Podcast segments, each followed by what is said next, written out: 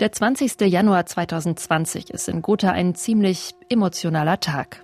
Verschiedene wichtige Leute reisen mit dem Zug aus Berlin an. Mit ihren Rollkoffern kein ganz alltäglicher Anblick. Und im Herzoglichen Museum von Schloss Friedenstein, da sammeln sich die Leute. Journalistinnen und Journalisten aus ganz Deutschland sind angereist. Denn an diesem Tag kehren die Bilder aus dem Kunstraub wieder zurück. Über 40 Jahre lang waren sie aus der Stadt verschwunden. Geklaut im Dezember 1979. Und diese Rückkehr sorgt für tatsächlich tränenreiche Momente. Ein Mann, Ende 70, steht im Museumssaal mit den dunkelblau gestrichenen Wänden und kann noch gar nicht so richtig fassen, dass diese jahrelange Odyssee nun ein Ende hat. Es ist Gerd Schlegel, früherer Ermittler bei der Kriminalpolizei in Gotha. Das lässt einen nie los. Ich bin im Ruhestand, aber ich bleibe natürlich Kriminalist, bis ich die Welt mal verlassen muss. Und der Moment, in dem Museum zu stehen, in dem jetzt die Bilder wieder hängen, das ist für einen gelernten Goda, als den ich mich betrachte, überwältigend und es ergreift mich zutiefst. Jahrelang hat Gerd Schlegel versucht, diesen Fall zu klären. Jahrelang hatte er fünf Schwarz-Weiß-Fotos bei sich im Schreibtisch liegen von den alten Meistern. Er hat sie immer mal wieder rausgeholt, hat sie betrachtet und hat sich gefragt, was da eigentlich passiert ist. Mittlerweile wissen wir natürlich viel mehr. Das Landeskriminalamt Berlin konnte seit der Rückkehr der Bilder viele Puzzlestücke zusammenfügen, so dass wir euch in dieser Folge vom spektakulärsten Kunstdiebstahl in der DDR erzählen können, vom aufregenden Ringen um die Rückkehr der Bilder und von der Aufklärung dieses Falls, die zwar viel Licht ins Dunkel gebracht hat, aber nach wie vor auch viele Fragen offen lässt. Ich bin Kais Harabi, ich bin Autor und Redakteur bei MDR Kultur. Und ich bin Mareike Wiemann, ich berichte für MDR Kultur aus Thüringen. Lost Art Gotha. Fünf Kunstkrimis. Folge 2 Der große Unbekannte. In jeder Folge dieses Podcasts suchen wir uns ja ein Kunstwerk raus und erzählen dann vom Weg, den dieses Stück genommen hat. Das heißt, wir widmen uns in dieser Folge nicht weiter dem Franz Hals Gemälde aus Folge 1, das natürlich auch beim Kunstraub abhanden kam, sondern wir nehmen uns ein anderes Bild vor, das damals auch geklaut wurde. Ja, und wieso, das erklären wir dann ganz am Ende dieser Folge. Da lüften wir noch ein kleines Geheimnis. Ja, ich bin schon ein bisschen aufgeregt. Wir schauen uns jetzt auf jeden Fall das Gemälde an, das irgendwie am düstersten von allen ist, die in dem Kunstraub gestohlen wurden. Es heißt schlicht Alter Mann. Und genauso ein alter Mann ist auf dem Bild auch zu sehen. Mareike, du hast das Bild in Augenschein nehmen dürfen. Genau, und das Bild ist wirklich echt ein bisschen unheimlich. Der alte Mann hat so einen langen Rauschebart, trägt einen dunklen Umhang und er blickt einen nicht direkt an, sondern schaut so ein bisschen abwesend an einem vorbei. Wer das Bild gemalt hat, ist nicht ganz klar. Es wurde zuletzt dem Rembrandt-Schüler Ferdinand Bohl zugeschrieben. Und es handelt sich bei diesem Bild um eine sogenannte Tronje. Das ist eine Charakterstudie, bei der es nicht um eine bestimmte Person geht, um ein bestimmtes Porträt, sondern eher um Gefühlsregungen oder Gemütszustände, die man damit abbilden wollte. Das hat mir Timo Trümper erklärt, der Sammlungsdirektor der Stiftung Schloss Friedenstein. Ich denke, es geht bei diesem Charakterkopf um die Trauer. Ja, deswegen bleibt es ein schwermütiges, ein dunkles Bild. Ja, was auch ich nicht unbedingt in meinem Wohnzimmer hängen haben wollte, aber was einem natürlich ganz viel erzählt über die Schwere vielleicht äh, des Alters, über den Charakterzustand eines trauernden alten Manns. Ein dunkles Gemälde, bei dem aber bei genauerem Hinschauen das Licht eine ganz große Rolle spielt. Und zwar schält der Maler das Gesicht des alten Mannes durch gezielte Aufhellung oder fast durch Überbelichtung sozusagen in einzelnen Bereichen aus dem dunklen Hintergrund heraus. Das ist ziemlich raffiniert und das ist auch nicht mal der einzige Punkt, der das Bild auf den zweiten Blick richtig interessant macht. Wenn man mal den Blick schweifen lässt über das Gemälde, bemerkt man eben doch sehr fein ausgeführte Bereiche, so im Bereich des Bartes, der Haare, des Auges. Aber wenn man dann zum Gewand geht, man fast das Gefühl hat, das Gemälde ist überhaupt gar nicht fertiggestellt. Also äh, da ist wirklich mit ganz wenigen Pinselstrichen, ganz grober Manier hier angedeutet, dass hier eben so ein schwerer Stoff und so ein schweres Gewand eben diesen alten Herrn hier um umhüllt. Und äh, auch das ist natürlich ein Trick, ja, dass das Auge des Betrachters an solchen Bereichen gar nicht lange hängen bleibt, sondern immer wieder quasi ja auf den Mittelpunkt, wo das Gesicht sich befindet, zurückgeführt wird. Dieser Malstil, bei dem sich ganz grobe Bereiche mit ganz feinen Bereichen abwechseln, der wird uns gegen Ende dieser Folge nochmal genauer beschäftigen. Aber jetzt erstmal Sprung zurück. Wir erzählen vom Weg des alten Mannes in den letzten 50 Jahren und vom spektakulärsten Kunstdiebstahl in der DDR. Los geht diese Geschichte am Morgen des 14. Dezember 1979. Da ist der stellvertretende Museumsdirektor als erster vor Ort im Schloss Friedenstein. Und er startet wie jeden Morgen zu einem Rundgang prüft, ob alles okay ist, er schließt die Räume auf, er macht das Licht an und als letztes kommt er in den Westflügel, in die sogenannte Niederländergalerie und bemerkt dort, da fehlt was. Er ruft also sofort die Polizei an. Die Wache ist nur ein paar hundert Meter entfernt und er spricht dort dann mit Gerd Schlegel. Der ist damals 38 Jahre alt und stellvertretender Leiter der Kriminalpolizei in Gotha. Und um zu rekonstruieren, was dann passiert, hast du dich mit ihm getroffen, Mareike. Ja, ich bin mit Gerd Schlegel sozusagen zum Tatort gegangen, also zum Außenbereich des Schlosses.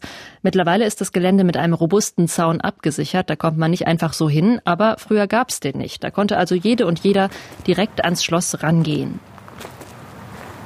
Ja, das ist immer perfekt. So, wir schauen jetzt auf den Westflügel.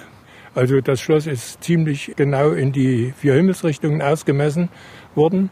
Und wir haben also genau die Westseite. So, wenn man hier auf die Fassade blickt, sieht man auch hier inzwischen ein schönes Kupferrohr als Fallrohr. Das war das berühmte Fallrohr, an dem die Täter emporgeklettert sind. Es stellt sich ziemlich schnell heraus, dass die Täter dieses Regenrohr hochgeklettert sind, indem sie Steigeisen in die Verankerung eingehakt haben, mit denen das Rohr an der Wand befestigt war. So haben sie es bis hoch in die zweite Etage geschafft, haben mit einem Glasschneider ein Loch in ein Fenster geschnitten und sind so in die Galerie gekommen. Und dann haben sie das Gemälde vom alten Mann und vier weitere Bilder dort von den Wänden geholt und aus dem Fenster nach unten abgeseilt. Wenn man sich mal die Steighöhe vorstellt, also schon 80 Zentimeter zu übersteigen. Also eine normale Treppenstufe hat aus ergonomischen Gründen eine Höhe von ungefähr zwischen 20 und 25 Zentimetern. Das ist das drei- oder gar das Vierfache. Das war uns sehr unwahrscheinlich, aber es ist durch Versuch, Versuch macht klug, ist es bewiesen worden, dass es geht. Das alles kann die Polizei damals ziemlich schnell so rekonstruieren, denn zwei der Steigeisen werden in der Nähe gefunden. Und Reste eines kaputten Rahmens liegen unterhalb des Fensters. Was aber völlig unklar bleibt, ist, wer hinter dieser ganzen Aktion steckt. Es wird eine riesige Ermittlung gestartet. Wenige Tage nach dem Einbruch sind über 100 Polizistinnen und Polizisten vor Ort und sie gehen wirklich Klinken putzen, also sie gehen jeder noch so kleinen Spur nach. Es werden alle Mitarbeiterinnen und Mitarbeiter des Schlosses befragt, in teils stundenlangen Verhören. Und es werden die kompletten Anwohnerinnen und Anwohner befragt. Und zwar nicht so, dass dann alle Haustüren abgeklingelt werden und wer nicht da ist, der fehlt halt. Nein, es wird wirklich so lange nachgeforscht, bis jede Person auch wirklich angetroffen wurde. Nach und nach schälen sich dann so verschiedene Spuren heraus.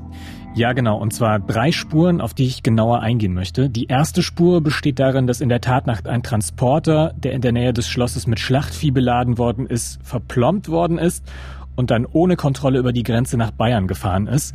Das ist eigentlich ein übliches Prozedere in dieser Zeit. Für Schlachtvieh gibt's Devisen und das sorgt nach dem Kunstraub dann natürlich aber auch für viele Gerüchte. Also könnte es vielleicht sein, dass die Bilder mit dem Schlachtvieh abtransportiert wurden?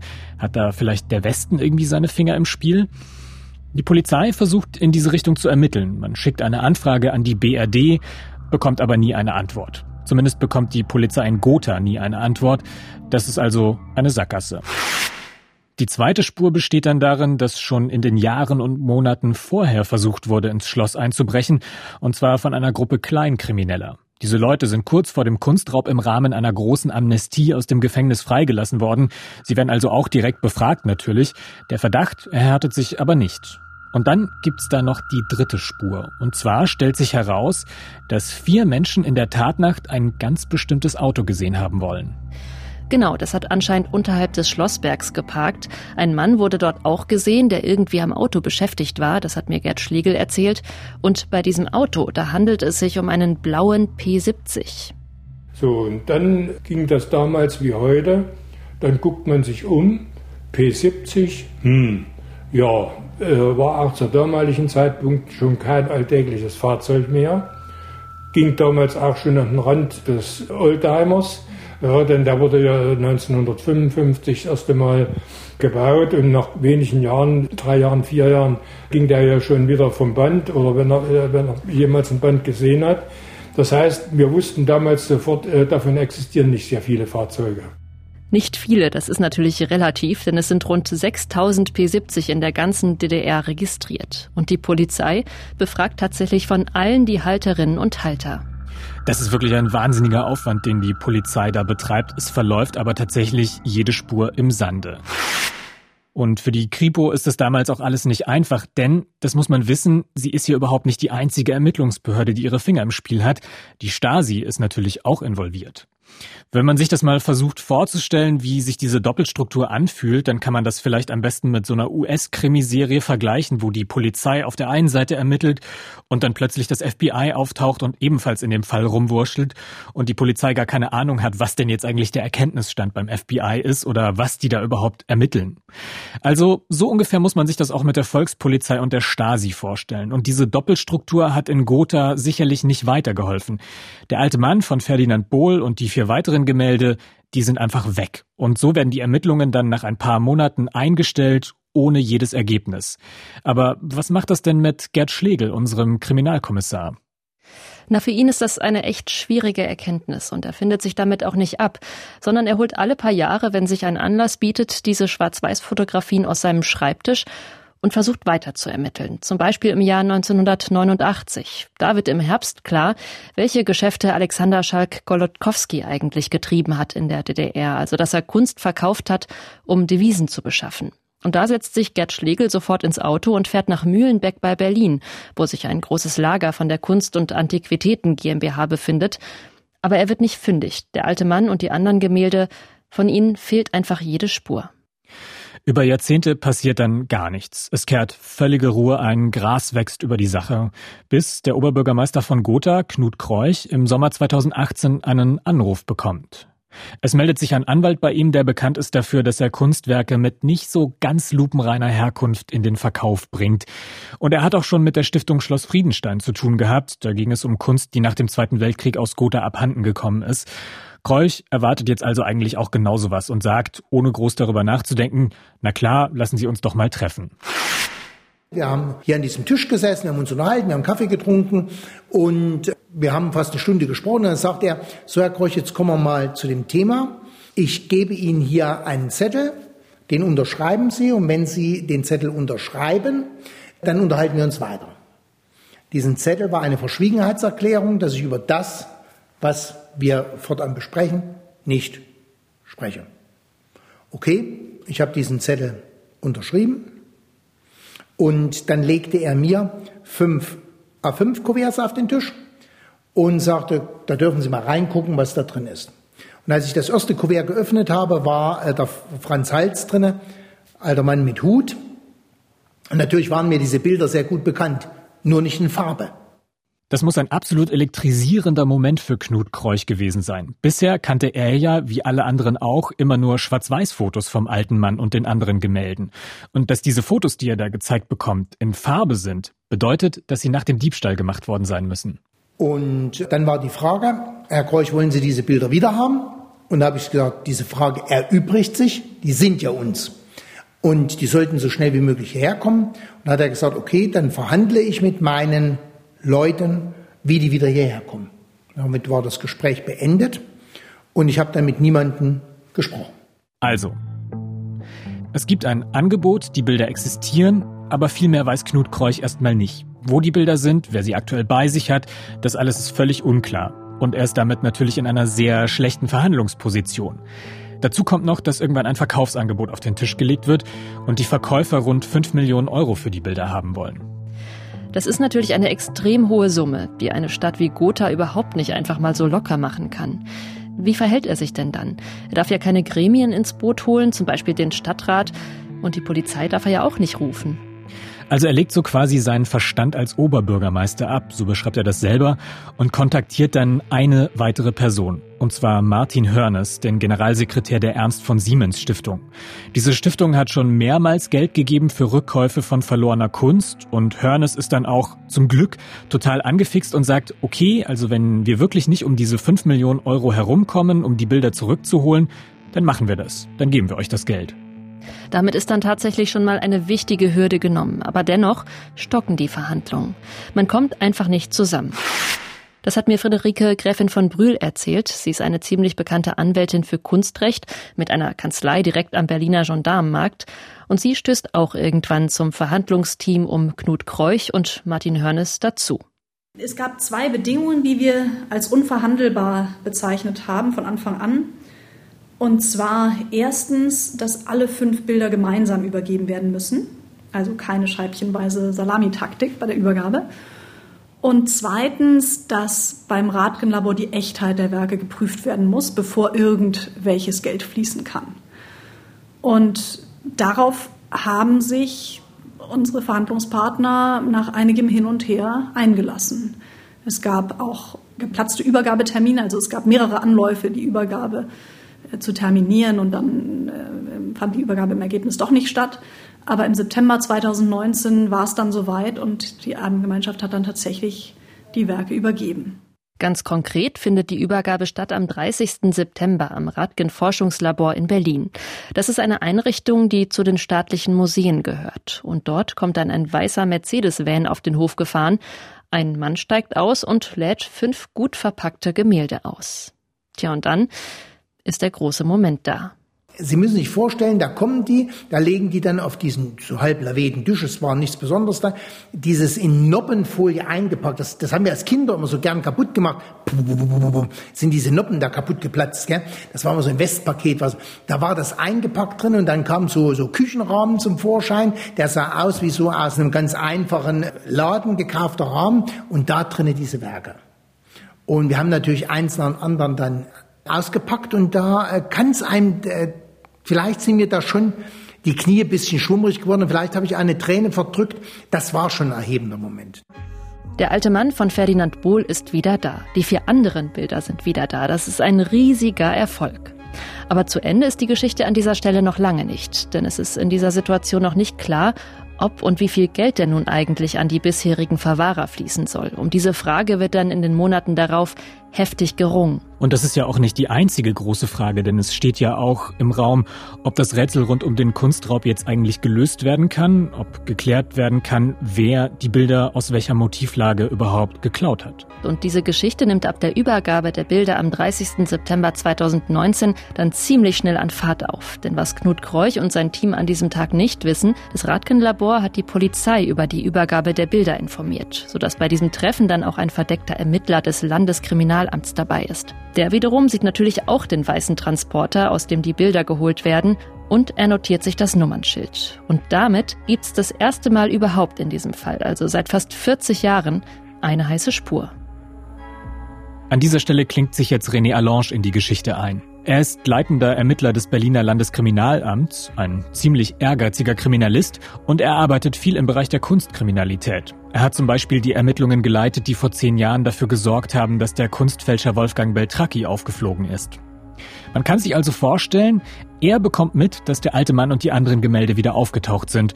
Und natürlich will er wissen, was da passiert ist. Und Allange findet schnell heraus, dass der Halter des Mercedes-Van ein Arzt aus Ostfriesland ist und dass seine Eltern die Bilder ihm und seinen Geschwistern quasi vererbt haben. Allange führt dann viele Gespräche mit diesen Erben, es finden auch Hausdurchsuchungen statt und nach und nach schält sich so heraus, wann die Familie an die Bilder gekommen ist.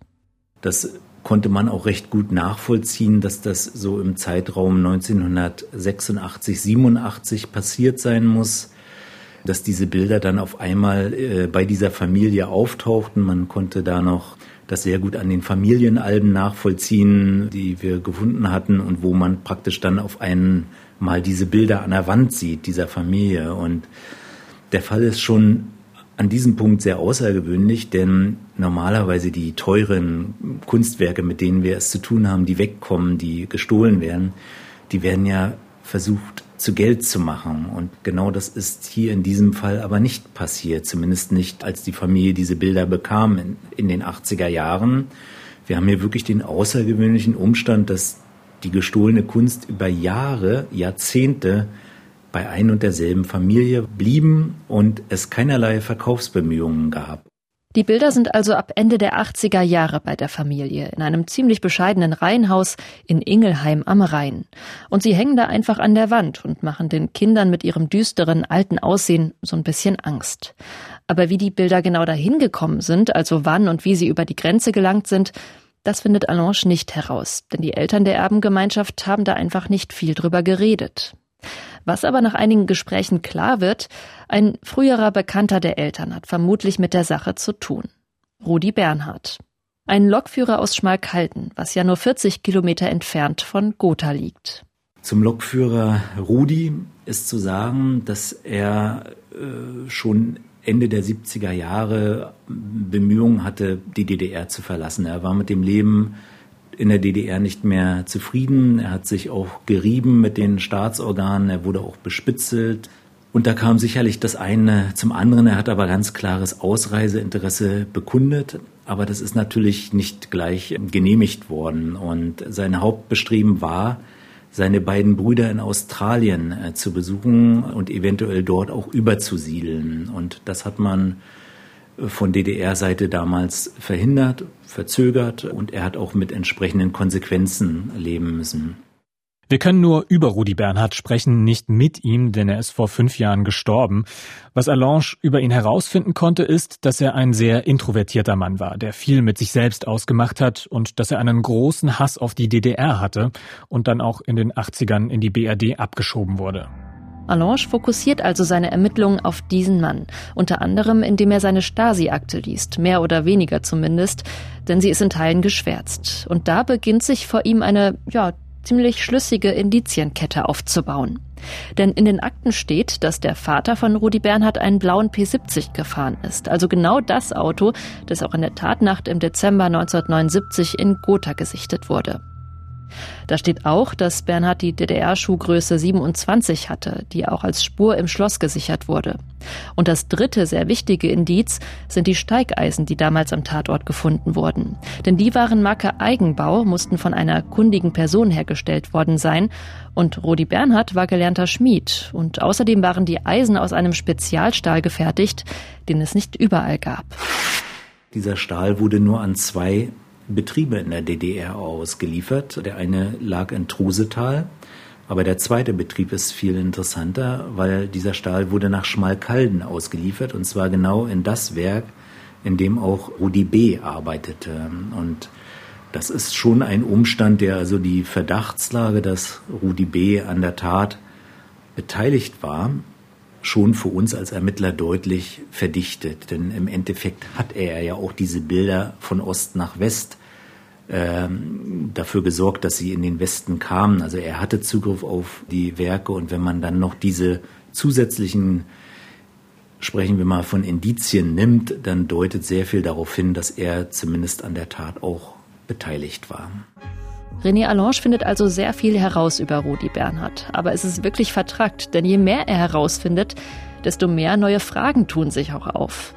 Wieso haben die Kollegen aus Gotha damals das nicht herausgefunden? Wieso ist dieser Mann in diesem Überwachungsstaat nicht aufgefallen? Wieso ist der Polizei in Schmalkalden dieser P70-Bezug nicht aufgefallen? Da tut sich eigentlich ein Rätsel nach dem nächsten auf und dann findet Allange auch noch einen Vorgang vom Dezember 1981 in den Stasi-Akten, der völlig irritierend ist. Da bekommt die Kriminalpolizei in Suhl einen Hinweis auf Rudi B. und auf weitere Personen, die im Visier der Staatssicherheit waren, wie wir heute wissen, aber insbesondere auf Rudi B. Und da schildern mehrere Zeugen, dass äh, Rudi B. zwei wertvolle Kunstwerke ähm, von Ost nach West bringen möchte.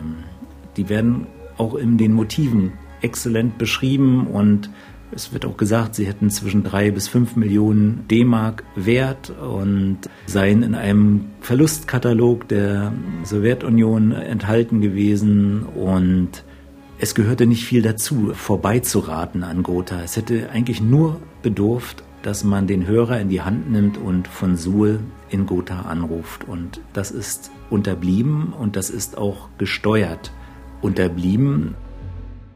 Wenn man sich länger mit René Allange unterhält, dann wird eines klar. Es klingt alles danach, als hätte irgendjemand jahrelang, vor und nach der Wende, eine schützende Hand über Rudi Bernhard gehalten. Allange glaubt nicht daran, dass es eine groß angelegte Aktion der Stasi war. Er hat keinerlei Hinweise darauf gefunden. Er vermutet vielmehr, dass es Einzelpersonen bei der Stasi waren, die mitgemischt haben, aus welchen Motiven auch immer. Für ihn ist das natürlich ziemlich frustrierend. Er ist der Wahrheit ein ganzes Stück näher gekommen, aber gleichzeitig haben sich so viele Fragezeichen aufgetan. Er findet es deswegen ziemlich ärgerlich, dass er nie die komplette Stasi-Akte von Rudi Bernhard lesen durfte. Und er wünscht sich einfach, dass da die Gesetzeslage geändert wird und sowas ermöglicht wird. Und da bekommt er übrigens die volle Unterstützung von Gerd Schlegel, der mittlerweile 79 Jahre alt ist, seit Jahren in Rente, aber immer noch durch und durch Kriminalist ist. Also fassen wir mal zusammen. Rudi Bernhard hatte wohl mit der Sache zu tun. Aber hat er tatsächlich alleine gehandelt? Welche Motive hatte er für den Kunstraub? Und was wollte er mit den Bildern eigentlich anfangen? All diese Punkte bleiben offen. Das ist nicht ganz so zufriedenstellend natürlich, aber zum Glück können wir am Ende dieser Geschichte noch mit einer ganz anderen Enthüllung aufwarten. Das hatten wir ja am Anfang angekündigt. Und zwar kommen der alte Mann von Ferdinand Bohl und die vier weiteren Gemälde ja dann nach zähen Verhandlungen zurück nach Gotha. Und sie werden restauriert, denn jahrelang haben sich ja keine Fachleute um diesen alten Meister gekümmert. Beim alten Mann wird in diesem Prozess der Firnis abgenommen, also die oberste Schutzschicht des Gemäldes. Die hatte sich über Jahrzehnte verfärbt. Und dabei kommt zum Vorschein, dass das Porträt vom alten Mann gar nicht so düster und dunkel aussieht, wie zunächst gedacht. Und es kommt auch raus, dass das Bild eine wirklich interessante Malweise hat. Timo Trümper von der Stiftung Schloss Friedenstein guckt sich das alles ganz genau an, denn bislang dachte man immer, dass der alte Mann nur eine Kopie sei von einem Rembrandt-Gemälde, das in Cambridge in den USA hängt. Und dass Ferdinand Bohl, ein Schüler von Rembrandt, das einfach zum Üben abgemalt hat. Aber ist das wirklich so gewesen? Trümper ist sich da plötzlich nicht mehr so sicher, denn er entdeckt in UV- und Infrarotaufnahmen des Bildes sogenannte Pendimenti. Das sind untere Malschichten, die anders aussehen als die oberen Malschichten und an denen man ablesen kann, dass sich das Bild während des Malprozesses noch verändert hat die Qualität, die ist enorm hoch und die Stilistik des Bildes zeugt von einer sehr, sehr hohen Spontanität. Also es ist eben nicht eine eins zu eins Kopie, die sich so ganz manisch und ganz korrekt eben an dem Vorbild abarbeitet, sondern da ist jemand mit einer ganz sicheren und ganz lockeren Hand über die Maltafel gegangen und man kann sich kaum vorstellen, dass diese Pinselführung immer wieder quasi mit dem Blick auf das Vorbild korrigiert wird oder die Hand sozusagen sozusagen mit Blick auf das Vorbild äh, gelenkt wird.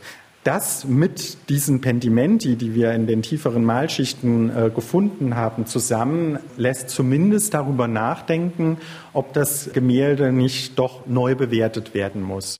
Timo Trümper kann sich also vorstellen, dass nicht das Bild aus Gotha die Kopie vom Bild aus Cambridge ist, sondern dass es andersherum ist, dass das Bild aus Gotha zuerst da war und dass es dann vielleicht sogar Rembrandt selbst war, der dieses Charakterbild des alten Mannes gemalt hat. Das ist für die Kunstwelt oder die Rembrandt-Welt eine durchaus spektakuläre Entwicklung, über die in den kommenden Monaten sicherlich diskutiert werden wird.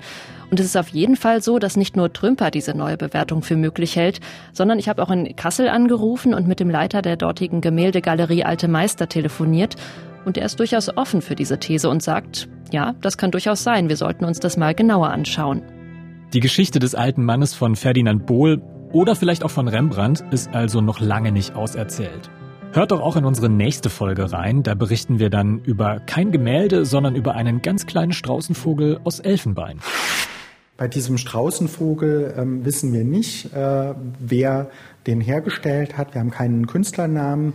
Wir wissen tatsächlich auch nicht genau, äh, wann dieser Vogel hier in unsere Sammlung gekommen ist, weil er doch relativ spät erst, nämlich im 19. Jahrhundert in den Inventaren auftaucht. Ja, dieser kleine Vogel hat eine wahre Irrfahrt hinter sich. Wie die genau aussah und warum Kunst auf Abwege gerät, das besprechen wir in der nächsten Folge. Das war auf jeden Fall Folge 2 von Lost Art Gotha, ein Podcast von MDR Kultur mit mir, mit Kais Harabi. Und mit mir, Mareike Wiemann. An diesem Podcast haben auch mitgearbeitet André Lühr, der das Sounddesign für uns entworfen hat, Ina Namislo und Felix Gebhardt, die uns redaktionell betreut haben und Alina Festor, die die Produktion unterstützt hat.